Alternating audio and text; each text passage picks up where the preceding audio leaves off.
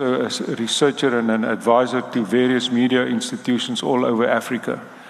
Chris is, in my view, in, as one of the foremost practitioners of digital journalism in our country. He understands the subject very well. I got to know him when he worked for Media 24 when I was also there. His thinking was always way ahead of mine, but I've since caught up a little bit, Chris, and I, you know, so thank we'll you very see. much for being here. You for coming. Kan ek net gou sê ons het weer die tolkdienste daar agter beskikbaar. Eduard is daar saam met toe. Daar staan hulle op Eduard en die kollega iets. Die interpretation is in both directions, Engels na Afrikaans en Afrikaans na Engels. Steek net die hand op en hulle sal vir 'n 'n oorsgehoorstig gee. Would you like to uh No, I think I can. You are fine. Chris ver, verstaan goed Afrikaans, maar hy gaan in Engels reageer. Wat presies 100% reg is. So, Ons praat oor sosiale media en ons tema is dit het weggespring as 'n mag ten goeie. It started off as a force for good. Maar wat het intussen daarvan geword? En dit was die tema van Skalk se se artikel gewees wat hy in in uh, in Business Day geskryf het. Skalk, ek het baie aan ons onderwerp weer gedink 'n week of twee gelede het uh, was dit die Oscar aand geweest en die die die aand het Lady Gaga wat 'n eh, wie se wat in 'n prent gespeel het wat vele bekronings gekry het en sy en Bradley Cooper het 'n duet saam gesing by die Oscar aand.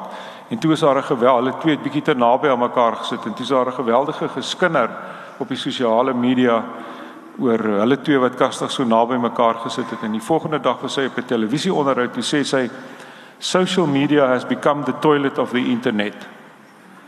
So dit het weggespring as 'n mag ten goeie. Ons dink aan die aan die Arabiese lente en nou is ons by die punt waar 'n voorste popkunstenaar in die wêreld sê it has become the toilet of the internet. Wat het gebeur met sosiale media?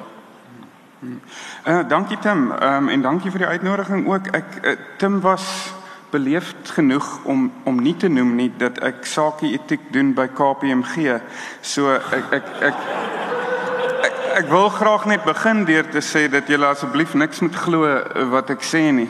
Ehm um, ehm um, baie vinnig oor die die toilet van dis fascinerend want ek meeste van my sosiale media werk gebeur op die toilet. So dis baie dis baie interessant dat sy dit dat sy dit so noem. Nou my my, my werk het te maak met etiek en met sakie etiek en en eintlik dink ons aan goed so sosiale media en, en ons het dit altyd in die verlede genoem dink ek Tim die geel pers.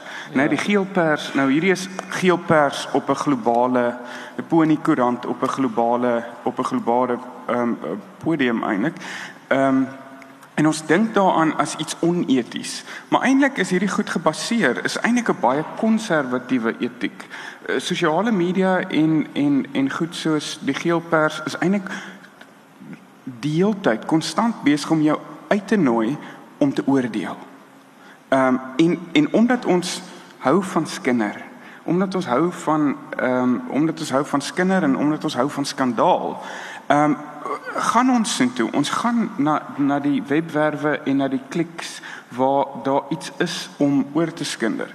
So ja, so so dis miskien die trant waarheen ek gaan om om net op te som die, die vraag wat jy gevra het, is dit 'n is dit 'n fors vir goed of 'n fors vir kwaad? Jy die punt wat jy gemaak het in 'n artikel, as jy het gesê dit gee dit hy kan manifesteer nou nog sy goeie kant deur dit stem en kanaal gee aan gewone mense. Ja en nie die voorbeeld gebruik van die situasie waarin Woolworths beland het ja. met die vrou wat beweer het uh, ja. hulle het haar idee gesteel. Ja. ja wel, eh, ek dink wat meestal gebeur is Suid-Afrikaners, wêreldburgers is gefrustreerd. So as as jy nie die diens kry wat jy wil kry of daar's 'n onreg aan jou gedoen en jy gaan kla by Woolworths of jy gaan kla by jou politieke party, dan ignoreer hulle jou.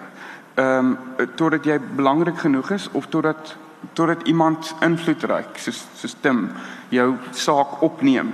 Ehm um, en dan as 'n as 'n as 'n invloedryke persoon jou saak opneem, dan luister hulle vir jou. Maar nou hoef ons nie meer hierdie te medieer nie.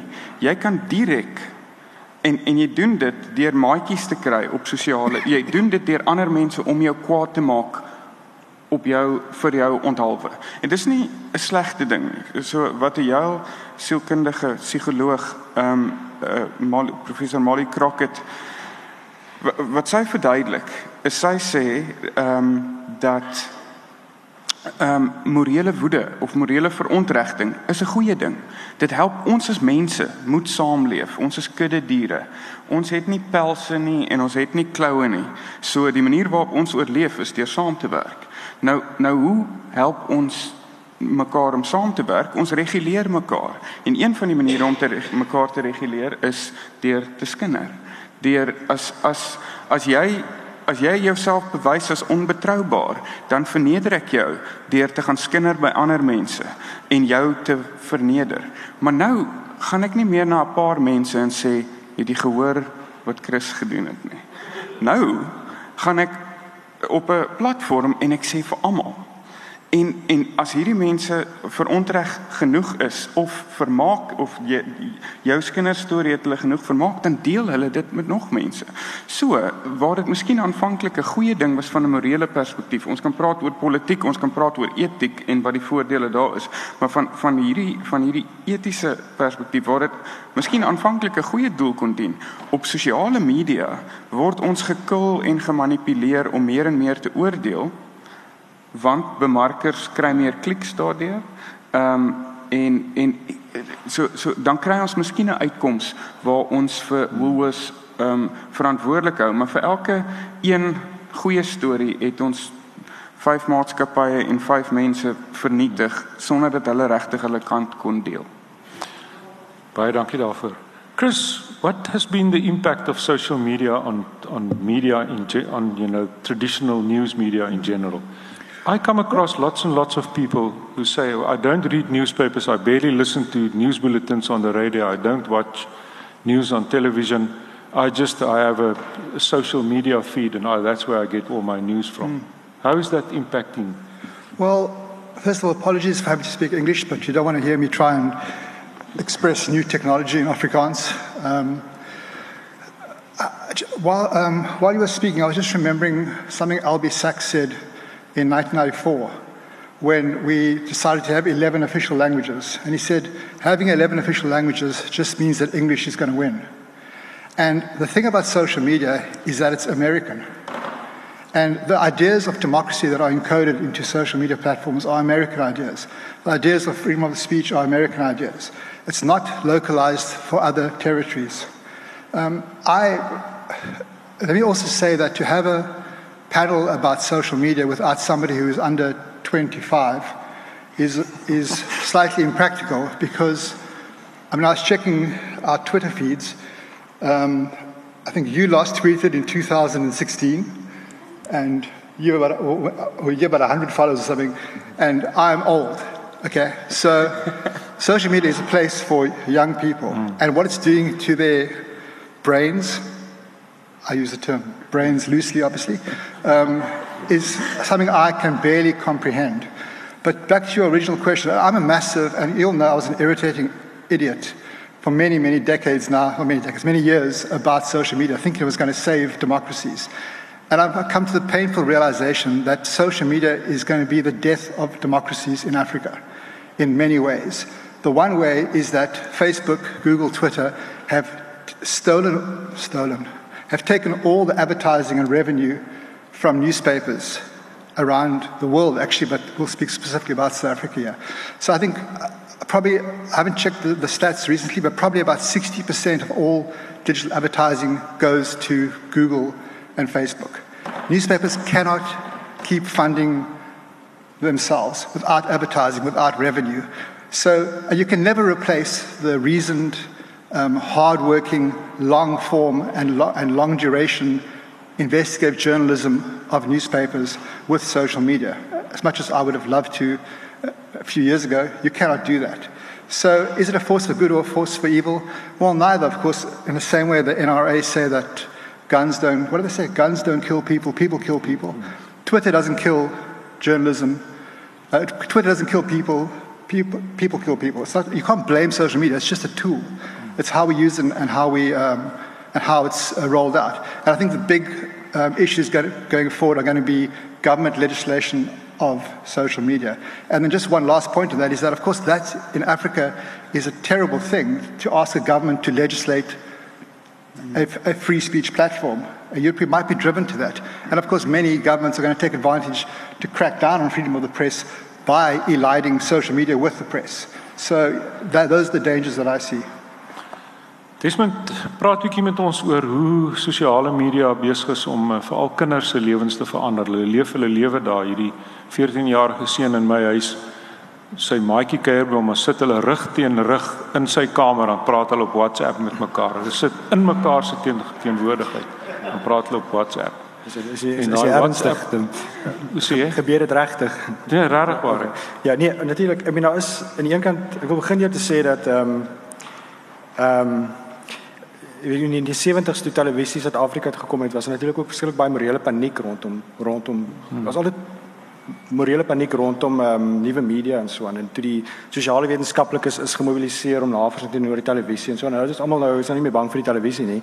Ehm um, en nou is dit sosiale media. So mense moet so nou en dan vra en jy kry altyd die baie interessante memes van sê maar 'n uh, couple wat in die bed lê en dan albei is op 'n op 'n skermpie en dan sê mense ja, dit is nou terrible dinge is vandag wat mense maar as altoe nou daar gelê het met 'n koerante vir boek soos ons gesê dis nou is 'n mooi beeld van hmm. van huislikheid en en en intimiteit en so aan. So daar is so daar's 'n nuwe normaal. Ja, so in 'n sekere sin moet 'n mens uh, versigtig wees vir vir onmiddellik gaan vir morele paniek of of as iemand op 'n skerm lees teenoor 'n boek dat dit nou noodwendig 'n 'n teken is van die soort van erodering van ons ehm um, sosiale lewe ons intieme lewe. Dit is dis dis dit is daar en en mense gebruik dit en so aan. Maar natuurlik is reg.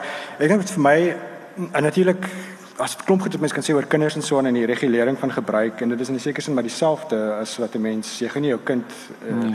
ooit enige iets laat kyk op TV of enige DVD laat kyk of so aan. So daar is natuurlik 'n uh, die die, die volwassenes betrokke moet maar soos hulle alles reguleer rondom kinders ook dit reguleer.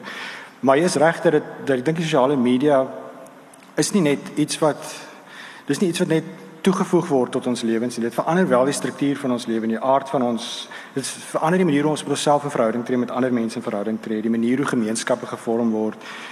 Dit verander die spel rondom hoe identiteite geskep en gechallenge word en so aan.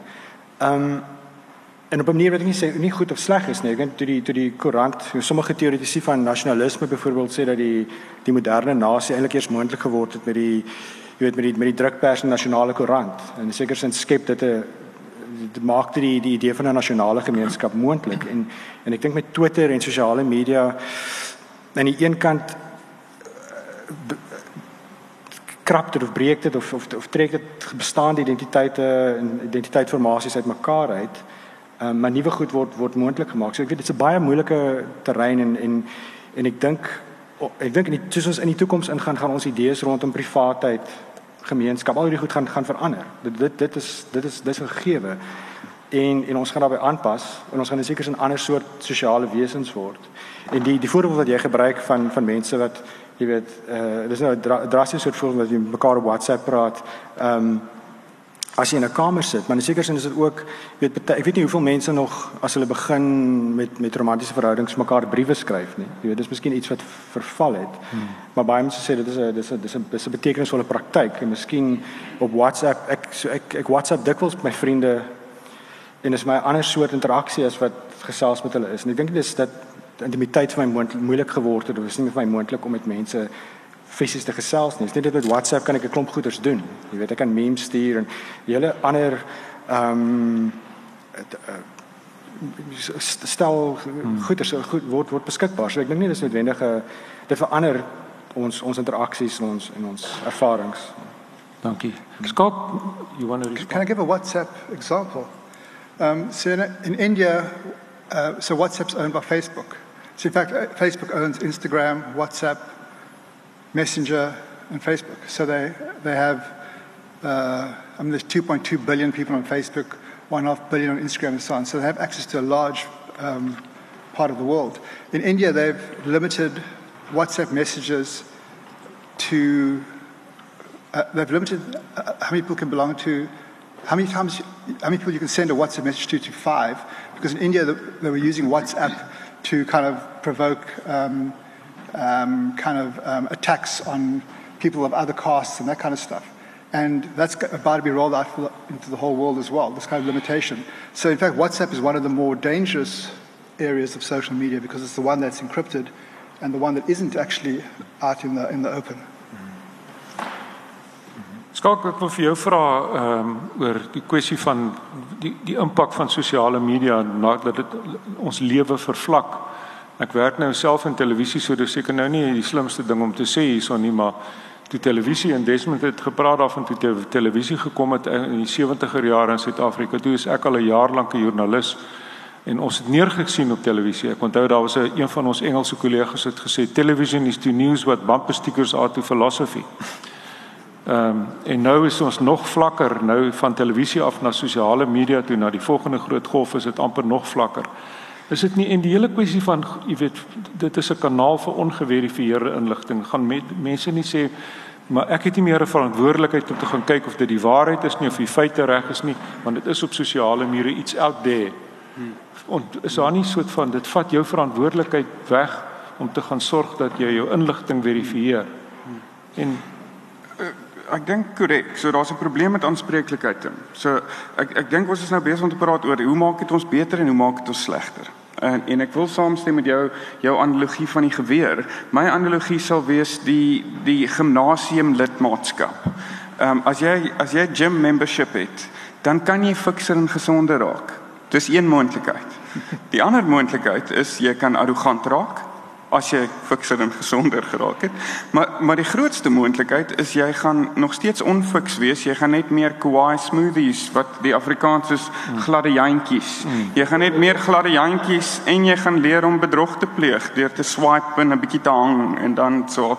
Dit gaan sosiale media so half maar dieselfde. Dit het vir ons die potensiaal gegee om Aristoteles se lewe vervulde lewe van oorweging te leef. Jy het direkte onmiddellike toegang tot die mees invloedryke en die en en die en die mees diepsinnige ehm um, idees in die wêreld. So ons ons kan meer belese wees, ons kan meer bewus wees. Ons kan meer moreel wees want jy word konstant ehm um, ehm um, ontbloot, nie ontbloot nie jy, jy kry konstant blootstelling. Jy word ontbloot ook.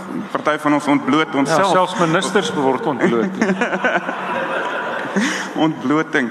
Ehm um, ehm um, maar maar jy word blootgestel aan 'n klomp verskillende morele raamwerke en dis 'n goeie ding want dan raak jy bietjie ironies oor jou eie morele raamwerk en jy vra maar is wat ek glo reg en dan sien jy in die wêreld van etiek dan dan raak jy beter. Maar ons het gekies eerder as vir Shakespeare en Achebe en Zykes da kies ons vir memes en Marlies, ongelukkig. Dit ja. is wat ons so so so so raak ons beter of slegter die die die vorming van sosiale media is afhanklik dis net 'n netwerk dis net 'n netwerk. So die kwaliteit van jou netwerk gaan bepaal. Nou wie ons onsself ongelukkig wat jy dalk nie weet nie so deel van die, van die probleem is ons kies die verkeerde netwerk. Ons gaan glanspersoonlikhede en diere wat snaakse goed doen alhoewel die diere is ook nie bad nie. Ehm um, maar ehm um, wat ons nie weet nie is 'n klomp van die mense waarmee jy jouself omring is nie mense nie. Dis dis bots. Ja. Dis dis dis bots in 'n Cambridge Analytica. So het ons beter die vervlakking gebeur uit ons eie keuse. Hmm. Maar die vervlakking gebeur ook omdat ons deur bemarkers en politici nou beskou word as Pavlov se hond. OK? Hulle probeer ons die stimulus respons. Ek gee vir jou morele prikkels sodat jy gaan na my webwerf waar ek waar so sodat ek sodat ek eh, advertising revenue kry. Wat is revenue in Afrikaans? Omloop. Inkomste. Inkomste. OK. Ehm um, en en ek wil hê jy moet op 'n spesifieke manier stem. So in daai sin is dit 'n morele vervlakking. Ons raak stimulus respons en ons kies die die verkeerde goed.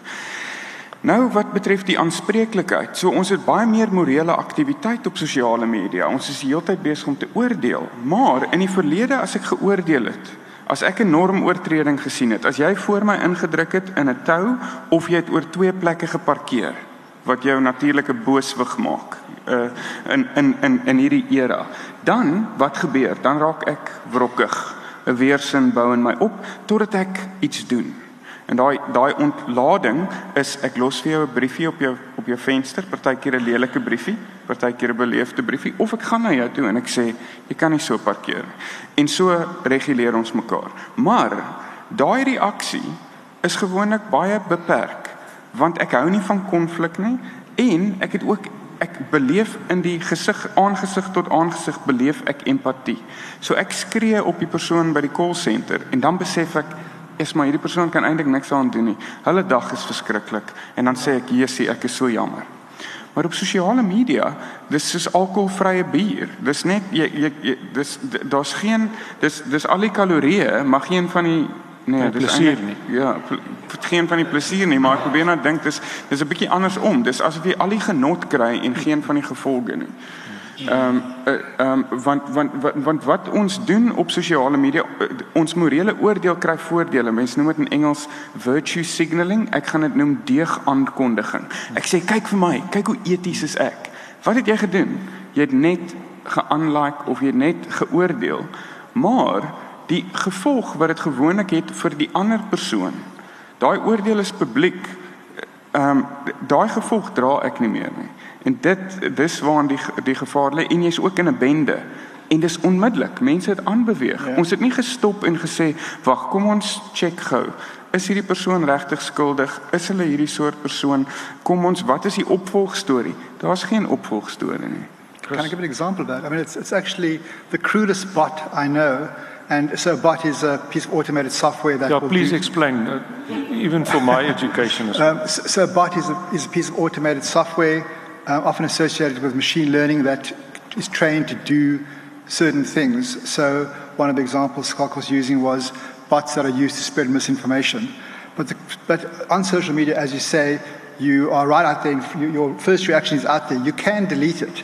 There's a bot called Politioops which every time a South African politician deletes one of their tweets, it saves it and retweets it and says, Helen Ziller just deleted this tweet. Mm. So you actually can't even get away with saying sorry anymore yeah, and taking it down.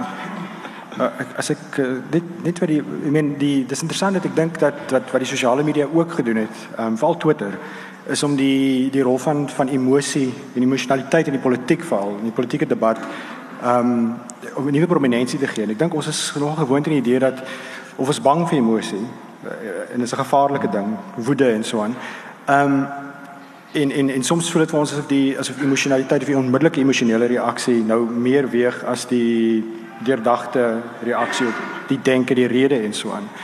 Maar maar ook dit met 'n mens nie te vinnig ehm um, ehm um, verontagsaam nie. Ek dink ek dink dat daar iets as jy kyk byvoorbeeld wat die die Black Lives Matter beweging en so aan. Nou daar's seker baie kritiek wat mense ook kan kan inbring in hierdie soort hashtags en so aan. Maar ek dink dis dis belangrik om te sien hoe woede wat wat eintlik in 'n sekere sin 'n onproduktiewe ding kan wees net op die eie tog gemobiliseer kan word. Um, op maniere wat baie effektief kan wees en wat eintlik die hele politieke uh, terrein uh verander het of wat of wat baie moeiliker gemaak het om om om om met met sekere soort van politieke aansprake om dit net um, af te wys. Jy weet so emosie kry 'n nuwe en ek dink ons het nog nie heeltemal geleer hoe hoe presies ons daarmee omgaan nie en en en wat wat wat hoe hierdie soort van kollektiewe emosie ehm um, korrek gehanteer moet word nie of gekanaliseer moet word nie. So ons tans nog 'n morsige soort van omgewing, maar ek dink dit is iets baie interessant en en tog ehm um, baie beduidend. Kan, kan kan ek aanvul ja, sure. daarbey? Ja, maar nee, die die, die emosie deel is is nogal interessant want hy gaan hy gaan een van twee kante toe of ons deur sosiale media is ons is ons eintlik is ons is ons deeltyd eintlik in 'n staat van opwinding ehm um, van van van emosie. Ehm um, dis een van die moontlike gevolge omdat die prikkels is so verregaande. Die prikkels probeer om verregaande te wees sodat ek sien toe gaan. Dis hoekom jy moenie by die werk as jy besig is met iets sosiale media lees iemand hier raak hier raak kwaad. So, so dis een moontlike gevolg, maar daai woede kan mense, ek wil daai emosie is ek bedoel as jy Aristoteles ernstig opneem, deel van moraliteit is om reg te voel oor die regte goed. Oor sekere goed moet ons moet ons ehm um, kwaad wees. Oor sekere goed moet ons trots wees. Maar die ander kant is ons word afgestomp of jy het nie meer nodig om woedend te voel om woede uit te spreek nie. So dis moontlik in jou reaksies wat net kliks is dat dat daai reaksie in 'n ander situasie sou hmm. vereis dat ek baie emosioneel is oor die saak. Maar nou sit ek by die huis voordat ek gaan slaap middernag. Ek voel nie eintlik so erg daarop nie, maar daar's geen gevolg nie en is baie maklik om op 'n woedende manier te reageer. Chris, you made a you made a remark earlier in which you said you believe that social media threatens democracy in Africa, distorts and threatens democracy. Can you talk a little bit, a little bit more about that? Because uh, looking back where it started it, in Tunisia, that uh, revolution, so-called revolution, was organized with, with social media. And everybody was saying it's going to be impossible from now on for dictators and dictatorial regimes to repress uh, ordinary people. And even if they ban all the media, you cannot ban social media. Yeah. So how did it happen that we that was where we started 10, 12 years ago, and now at the point we're here where you say social media threatens democracy in Africa. Yeah. Can you expand a bit? Yeah, I mean, I, I also think that social media is one of the great um, driving forces for democracy in Africa as well. So, unfortunately, it's, both those positions are tenable. You know, so so yes, um, social media allows um, people to report on atrocities happening in their country. Um, for example, when the Zimbabwean government shut down the internet um, a couple of months ago, my organization provides um, VPNs to Zimbabwean media and NGOs so they can um, fake an IP address and still use the internet to get the story out. So, of course, there's loads and loads of great things for, for democracy and for society and for turning us into better people. I mean, I, am an absolute believer in the, the good of social media as well. But um, at the same time, the bad is something we have to be very, very careful of. And it, it, it attacks democracies in Africa on, in various ways. The one is it starves news organizations of revenue, and that's a really, really big one. Um, it's a platform which makes it so simple for governments to spread misinformation. And in fact, one of the signs of misinformation and fake news and propaganda online is what you were talking about earlier. If the headline or the tweet is designed to make you react angrily, then you've got to think, hey, why is this person trying to make me react angrily? And more often than not, it's because it's fake news or misinformation. So it's a massive tool for surveillance for governments. So Facebook Instagram and, and um, WhatsApp. Uh, WhatsApp have just, uh, well, a few months ago, put on twin factor um, authentication, two factor authentication, which is where you have to use your mobile number to authenticate your WhatsApp. So it's high security. What they didn't tell you was that that phone number is then associated with your Facebook account. So I can show you a, a, a tool now where you can put somebody's, somebody's phone number in and it shows you their entire Facebook feed. It shows you where they've been in the world. It shows you what, who their friends are, all this kind of thing. And that's a massive surveillance tool for governments. So in China, where Facebook isn't, isn't the, the majority platform, where WeChat, um, one of our Naspers uh, platforms actually, coincidentally, is, um, is, the, is the majority platform. Guys on that platform are absolutely aware that the government sees everything they do and knows wherever they are. So the good is it allows you to mobilize against the government. The bad is it's a really simple surveillance tool for the government to, to see where you are and what you're doing and to spread misinformation. Desmond, ek kan aan twee gevalle nou dink van kinders wat selfmoord gepleeg het of selfdood gepleeg het, as jy die meer daai term wil verkies. Na aanleiding van opmerkings wat oor hulle gemaak is op veral WhatsApp groepe is dit uh hoe, hoe wat kan 'n mens is daar iets wat mens daaromtrent kan doen? Ek ek weet self selfdood se geweldige komplekse aangeleentheid, maar baie mense mense sal sê maar as daar nie so iets soos 'n WhatsApp groep was nie, het my kind vandag dalk nog gelewe want sy is nie in 'n in, in die ingroepie nie of in die, iemand in die ingroepie het onsmaaklike opmerkings oor hom of haar gemaak en dit het toe tot die tragedie gelei. Ja. Ek weet nie presies hoe mense dit hanteer en en ehm um, dis kyk dit dis dit die die idee van aanlyn bullying en en WhatsApp en so dis natuurlik 'n werklike probleem. Ehm um, en jy gee ook veral jong kinders wat ek weet nie watter ouderdom mense ek weet ek het ek self 'n kind van 5 en 'n half 6 en ek kan nie eintlik dink op watter ouderdom op hierdie stadium of selfs 'n kind van 9 10 of hulle werklik volwasse genoeg is om met hierdie soort goed om te gaan nie. Ehm um, maar maar dit is natuurlik 'n 'n 'n reuse probleem. Ehm ja. Die die die potensiaal vir vir bullying, uitbuiting, uh, stigmatisering. Ehm um, maar ek weet nie regtig wat die antwoord daarop is nie. Uh, hoe mense dit sou kon ja. kon reguleer anders as om om om regtig vir anders te dink oor hoe mense jou as as as die as die ouer of die of die opvoeder ehm um, hoe om kinders se se gebruik te reguleer nie. Ehm um, ek weet eintlik nie hoe mense dit doen nie. Ja. Skalk ehm um, uh, as mens kyk na ons gebruik die woord regulering en so so China byvoorbeeld uh, is daar baie sterk regulering van die van sosiale media. Nou en Chris het ook gewys in die kontradiksie want sosiale media is te gelyke krag teen goeie en 'n krag teen kwade. Uh so 'n paar jaar gelede was Tom Friedman hierso gewees. Hy's die buitelandse redakteur van die New York Times en hy het 'n praatjie kom hou daar in Sandton. Toe vra iemand uit die gehoor vir hom watter land gaan in die 21ste eeu die dominante mag wees? As hy sê die die 19de eeu het aan Groot-Brittanje behoort. Die laaste deel van die 20ste eeu het eintlik grootliks vandag nog is die American century, dis waar Amerika baie sterk en baie groot is. Maar wie gaan dit wees in die 21ste eeu? En die Ja, jy sê China, maar luister wat het Tom Friedman geantwoord. Hy sê dit is 'n baie moeilike vraag. Hy sê en hy iemand het hom van tevore daai vraag gevra en toe gaan hy toe dog hy, sal sy ouma wat in Wisconsin bly bel en vir haar vra wie dink sy gaan die een die dominante land in die 21ste eeu wees.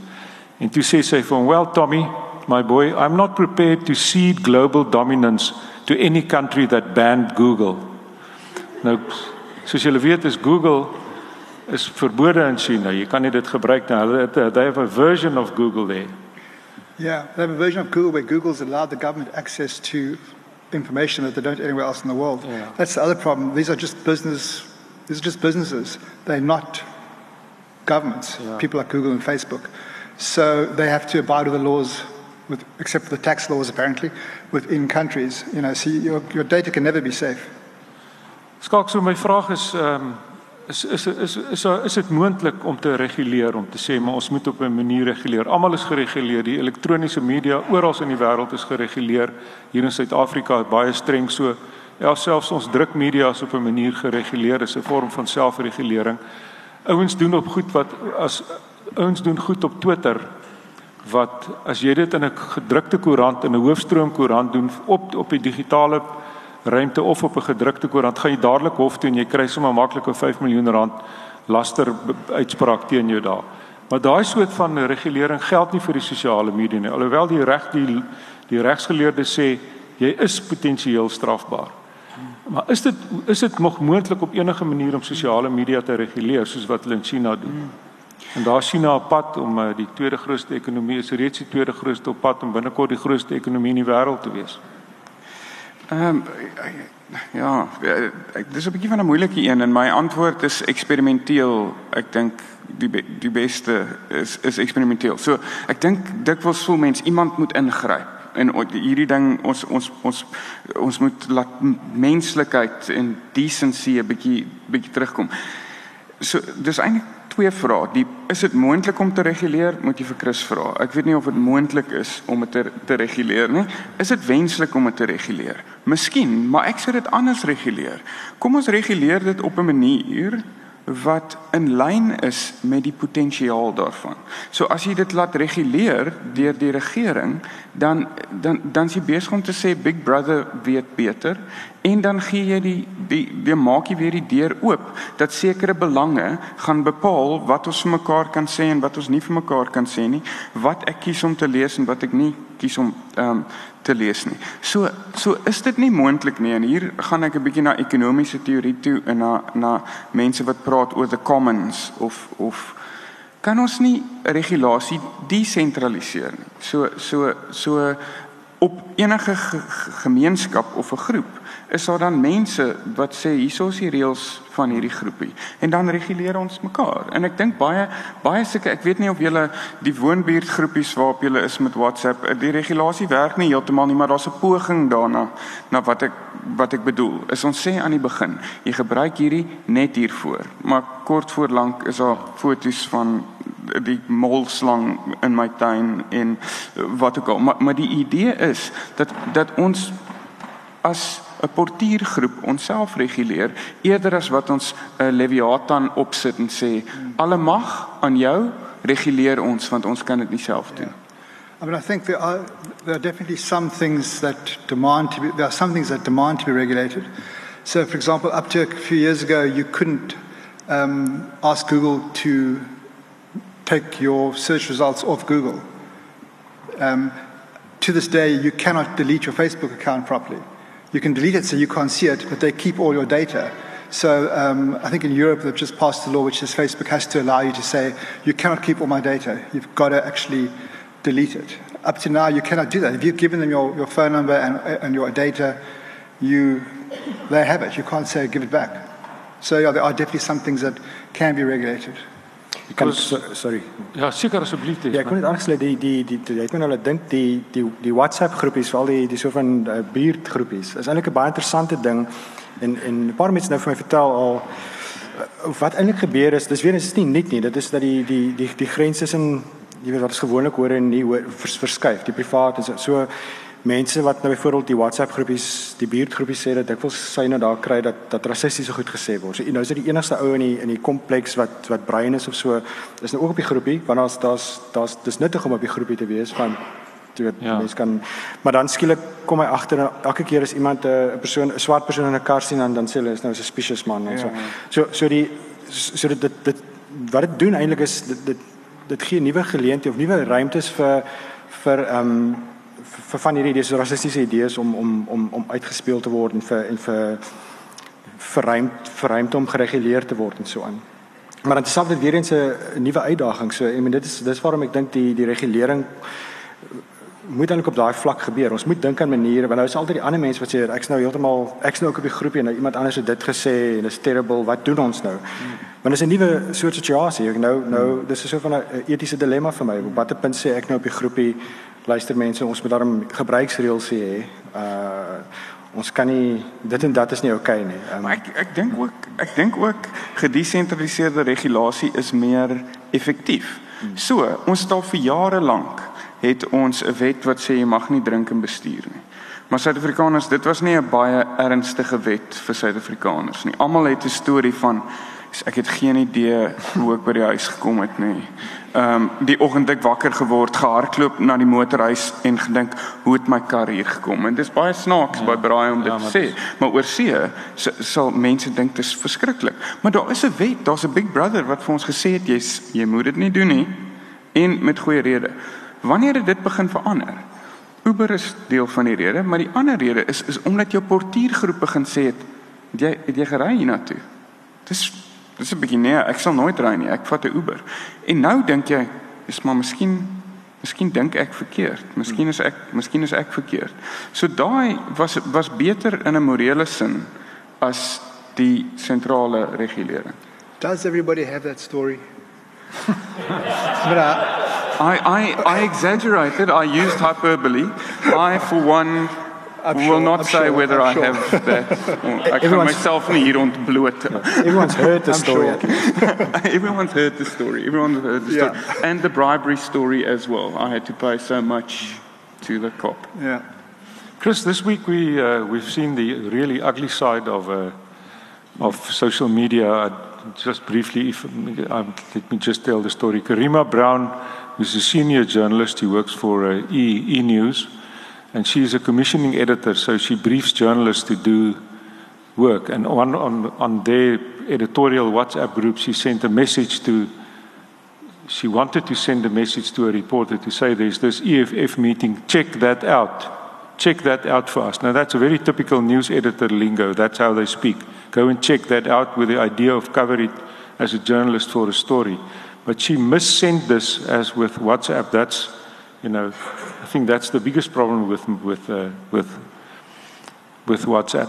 It went to to someone else who passed it on to Julius Malema, and Malema then posted uh, uh, that instruction of hers uh, on his that he tweet he tweeted the, the story, but he also put his, cell phone number, personal cell phone number. He made it public, and you know vilified her and then unleashed a terrible storm in which she was threatened with rape and other unimaginable things. Mm.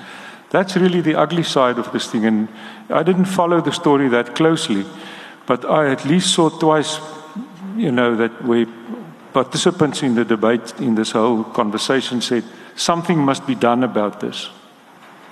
Yeah. Uh, is your question to what should be done about it? Yeah. That's a tough one.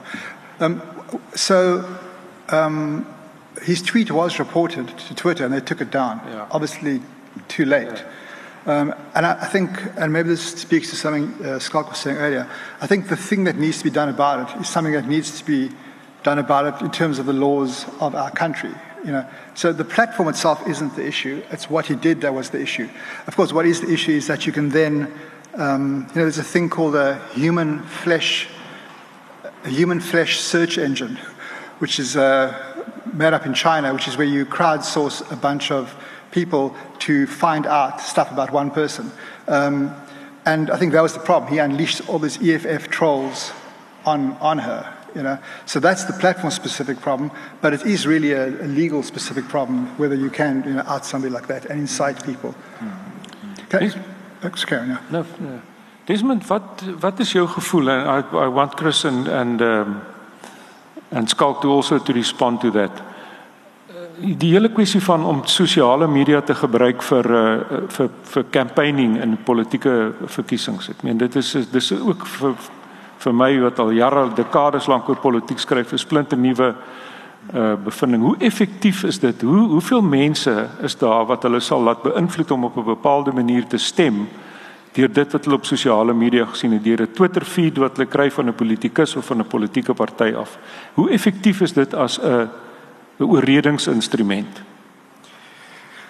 Ek ek dink dit is moeilik om te sê hoe effektief dit hang weer eens hoe dit gebruik word natuurlik. En ek dink weer eens word dit nou nou dat politici sien het 'n intuïtiewe begrip mm. dat dit dit is nogal 'n magtige uh, middel. Ek sal natuurlik meer navorsing ingaan en presies hoe jy dit ten beste moet aanwend. Ek dink as 'n mens kyk na beide Obama of, uh, of Bernie Sanders nou in 'n sekere sin sy sy kampanje, dat daar's 'n manier wat wat Twitter en en hierdie goed wel uh, die soort wat hy noem 'n grassroots kampanje moontlik maak. Ehm um, maar natuurlik en dan weer eens is die, is die Cambridge Analytica en so die feit dat dat dat die goed natuurlik werk het want anders sou mense nie soveel geld en so spandeer en, en energie om om om hierdie data te te myn en dit beskikbaar te stel vir iemand so Trump of so aan nie. So so so ek dink dit is 'n baie effektiewe ehm um, medium maar ek weet nie presies hoe die wat die beste maniere uh, sou wees om dit in te span op hierdie stadium. Jy weet enige soort van ehm um, poog om mense se se so opinies te verander is in elk geval baie moeilik. Ja. Um, I was at a meeting with Facebook last week, and they said that um, in a meeting with Facebook last week, they said that they commissioned all this research, which showed that in fact the um, fake news um, during the Trump elections had not had an impact, which is the same as the tobacco company sponsored research telling you it's fine to smoke, I would assume. Um, but I think the and I think they're lying about that and they're wrong about that. I think actually you can influence elections quite a lot using social media, if, if not to switch people, but to kind of reinforce the beliefs of, of, of an already existing um, you know, grouping, grouping of people. I, I think I think changing minds is never an easy thing, but but but to mobilize or to amplify Yeah, exactly. voices, I think that, that- that really helps. Yeah, and there, there are 26 million registered voters in South Africa, and there are 21 million people on Facebook. Yeah. So, you know, it's, it's a lot of people yeah. That you And- can influence. Oh, sorry, in, in, in termen van, I mean, as je kijkt niet dat die, um, ik weet niet of jullie weten, die, die mensen weten wat Black Twitter is bijvoorbeeld. nie. So, weet wat, so, is een baie effectieve, baie effectieve manier van, um, vooral in die VSA waar zwart mensen wel een minderheid is. So, vooral minderheidspolitiek wordt baie effectief daarmee ge, um, beoefen. Je weet die, die manier om, om, om, om si- klein incident, klein in de zin niet van, van insignificant, nie, maar klein in de zin van het is, het is gelokaliseerd, skielik te amplificeren. Je weet, en om, en om op ironische en op uh, uh, hyperbolische manier daarmee om te gaan op sociale media, krijg dit reg om, om op een baie onmiddellijke manier die soort... Um, jy weet, om om mense by agtervoet te plaas, mense te mobiliseer en so en ek dink polities is dit is dit regtig waar 'n is gevaarlik en en 'n produktiewe soort van ding wat gebeur. Can I invul daarbij? Sure. That's right. Yeah, that's right. Um, a partner of ours just did this research on South African Twitter landscape from the uh, ANC 54 elections to uh, last month. And unlike in America, where it's massively divisive and, and there are all these like um, kind of loud, amplified voices from the alt right and extreme points of view. In South Africa, the majority voice is mainstream media and politicians. Mm-hmm. So South African Twitter is actually like a really decent place to be, despite what you might experience there. Mm-hmm. Um, it's a kind of a quite a democratic space where the, still the dominant message is the one that comes from mainstream media and, and mainstream politicians, which is a good sign. Skak, wat dink jy sal jy uh, dink weet jy van mense of sal jy beïnvloed word deur wat jy op Twitter lees wanneer jy met op 8 Mei gaan stem? Ek is ek is hoogs beïnvloedbaar, reg? Ja. Julle sal julle sal agterkom. Ehm um, ehm um, is my is my siening. Ek, maar ek het nie met Facebook ontmoet laasweek nie. Hulle het my nog glad nie gekontak behalwe om um, net vinnig. So ongelooflike potensiaal. Eintlik, ek wil mense is apaties polities. Eintlik die meeste van die tyd gee ons regtig nie eintlik om oor politiek nie. Wat ek vind sosiale media gedoen het, is dit het ons weer laat belangstel in politiek. Dis great. Dis dis fantasties. Die probleem nou, so politieke veldtogte op sosiale media hier's waar ek die probleem sien is is dis polities baie effektief as 'n soort verwysingsraamwerk. Sosiale media is net een groot verwysings. Ek het hierdie artikel gelees. Jy moet dit ook lees. En as dit iemand is wat ek vertrou, dan dan lees ek dit. So ons kan baie vinnig onderskei tussen egte, authentic en onegte kommunikasie. En die probleem is dat die tradisionele politieke figure wat miskien meer 'n boodskap het waarby ek sal aanklank vind 'n liberale boodskap daardie van hulle is nog in die wêreld van politieke korrektheid. Dit is ongelukkig die konservatiewe regse kant wat baie autentiek kommunikeer op eh, die Trumps en die Julius Malemas eh, wat meer effektief sosiale media gebruik. Dis waar ek bekommerd is. Ja. Chris in your view, Desmond Wil jy sê? Nee, ek wil net gesê dat ek stem saam met die idee dat ons weer belang laat stel in politiek, maar ook weet dit meer dinge weer in die politiek ingetrek. Goed wat miskien buite die politiek was. Dit politiseer baie dinge. Ehm um, verbruik en en en alles sulke goeders en wat wat weer eens goeie en slegte kante het. Plus in your view, um you are pretty active on Twitter especially. Who is a, a an effective Twitter user in in uh, in this country for instance? I find he's not not a political figure, he's a well-respected business figure. But I find a guy like Michael Jordan, the former CEO of FNB, he's quite active and he's, you hmm. know, I think among the politicians. I mean, Helen Zille, Twitter has landed her in, tr- in, trouble, but it also gave her one hell of a profile. Yeah, it's hard to tell if she's in trouble or she's yeah. built her post-politics brand. yeah. I mean, I, I think the answer is going to depend on who you ask. I think Michael Jordan is. I mean, the other day he was tweeting about how subscriptions are going to save the news industry, which is patently yeah. rubbish. I think it depends on who you want to listen to. I think that's what you're saying. Like you're going to be biased towards people who are saying what you want to hear. So your question, it's quite hard to answer. I mean, I can give you some examples. I can give you an example of like a bad experience in social media and a good experience, just for fun, as kind of an illustration. So um, on YouTube, there's a video by a band called The Antwoord, like a South African fake Afrikaans band. They obviously both one's English, but anyway. Um, and they very popular. And this video has been seen 18 and a half million times. And on the video, there's a throughout the video, there's like a backdrop of a wall with a, a Roger Ballon um, drawing on it, and the drawing says "Viva ANC," and then there's a man with an erect penis, and then it says "For hot bum sex, phone this number," and then the phone number is my phone number.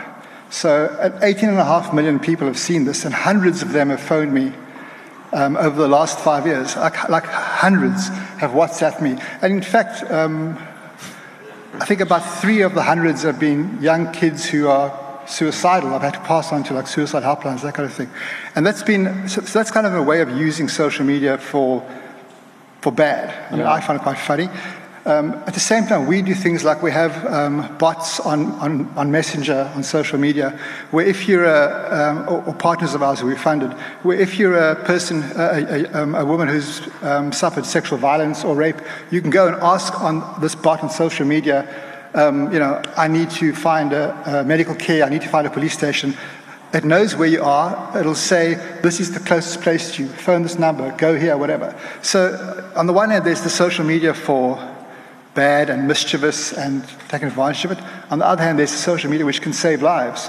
And I think that's the, that's the dilemma we're in. I, mean, I think the original title of this talk was um, Vassal that alles eindig, Yeah. which is like this kind of same headline you would ha- you had when TV came, and probably the same headline you had when the printing press came. I mean, I was for the printing press when they invented it. Now I'm against it because you know It people like trees. like you know Iqbal Survey can print his own newspapers. um, and I think that, that's the thing. It's, it's, it's actually a neutral system. It's the people that are the engine of evil and the engine of good. Is daar enige vrae? Ek is seker daarvan aan iemand ons sit daar hierso so die meneer hier voor kan ons net 'n mikrofoon 'n microphone please. It's. Is it possible I'm starting to preach. for a microphone here he comes. Dis die mikrofoon is op pad. Uh baie dankie. Ek weet nie of ek dit gemis het nie, maar my vraag gaan oor die data gebruik wat versamel word. Ek dink nie een van julle het dit werklik aangeraak nie.